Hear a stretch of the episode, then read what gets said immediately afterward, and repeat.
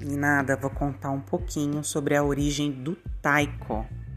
O texto é da página 11 do livro de vocês.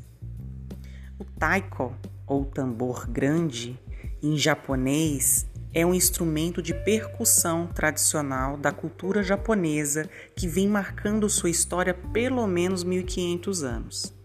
No passado, esse instrumento era utilizado em anúncios de guerras e cerimônias religiosas, e na atualidade está presente em várias apresentações artísticas, shows, teatros, competições e atividades socioculturais.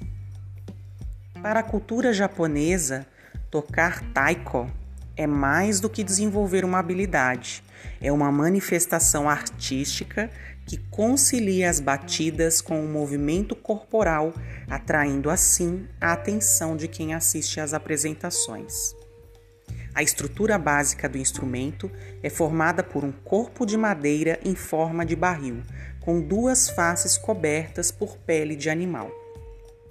A apresentação de taiko é uma combinação de sons que derivam da batida de diversos tambores. A seguir, vocês assistirão um vídeo que vai mostrar para vocês como é bonita essa apresentação.